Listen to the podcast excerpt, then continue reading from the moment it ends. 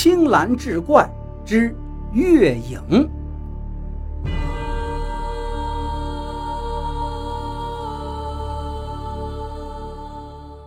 书接上回，这时张文轩忽然对着洞外大声喊叫起来，顷刻间是泪如雨下，泣不成声。原来这压抑在心头多日的阴霾，终于得到了疏解。月影见状，上前询问：“公子，大仇得报，冤屈已深，为何还如此痛楚？”张文轩啜泣回应道：“想我那结发之妻，竟死于非命，梦中决离，令人痛断肝肠啊！”月影一听，忙安慰道：“原来公子是思念亡妻了。”果然是重情重义之人，公子稍等，待我去去便回。说罢，便消失不见。未及一刻，月影又现身，带回来一个人，正是张文轩的结发之妻的尸身。月影将尸身放下，道：“公子亡妻还阳之后，不可多时。”张文轩激动地抓起月影的双手，道。什么？仙子说我妻还能还阳？仙子，你此言不虚吧？月影笑道：“公子，你没听错，你妻尸身未腐，只要寻来她的亡魂，便能让她还阳，与你相聚是指日可待呀。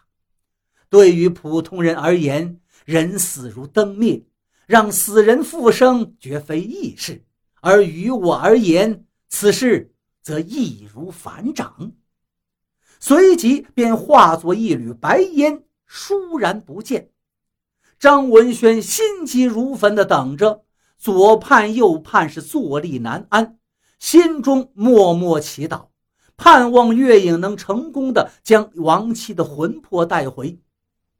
不多时，那月影果真带了张文轩之妻的亡魂来到了洞中。张文轩一见。立刻伸手相拥，岂料妻子犹如一团烟雾，虚幻缥缈，怎么抓都抓不住。月影嫣然一笑，道：“公子莫急。”话音刚落，月影便将张七的亡魂打进了肉身。张七三魂七魄瞬间归位，立马就睁开眼睛，清醒过来。张文轩扑将上去，与妻子相拥大哭。原来鬼差押解张七的途中，恰巧被刚下到黄泉路上的月影撞见。月影将忘川河中水变作美酒，将鬼差灌醉，便带着张七的亡魂逃出了地府。而此时，月影拖着虚弱的身体，对张文轩道：“张公子。”你冤屈已深，发妻也已还阳，天下无不散之宴席。你我缘分已尽，人妖殊途。你久在这洞中，也会阳气受损。我这便送你夫妇离开。张文轩闻言，赶忙拉着妻子跪下道：“仙子大恩大德，在下没齿难忘。日后若有所需。”我必万死不辞。月影扶起他们道：“公子言重了。”说罢，衣袖一挥，便带了二人离开山洞。等张文轩睁开眼睛之时，他们已经到了山间的路旁，再次作揖向月影告别。望着他俩远去的背影，月影不禁有些失落。他突然喊道。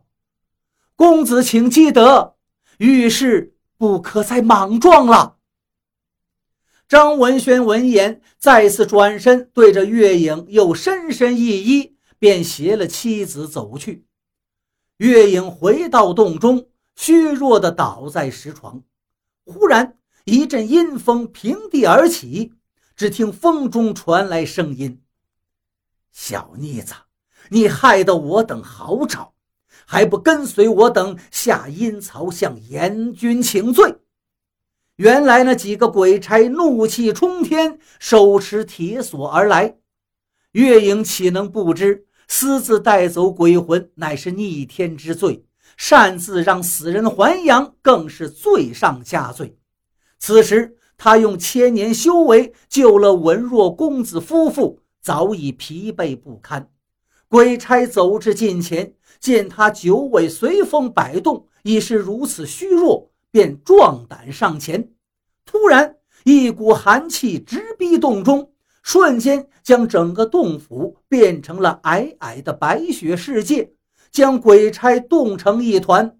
紧接着，一位冷若霜雪的亭亭少女现身洞中，将月影扶起，道：“妹妹呀！”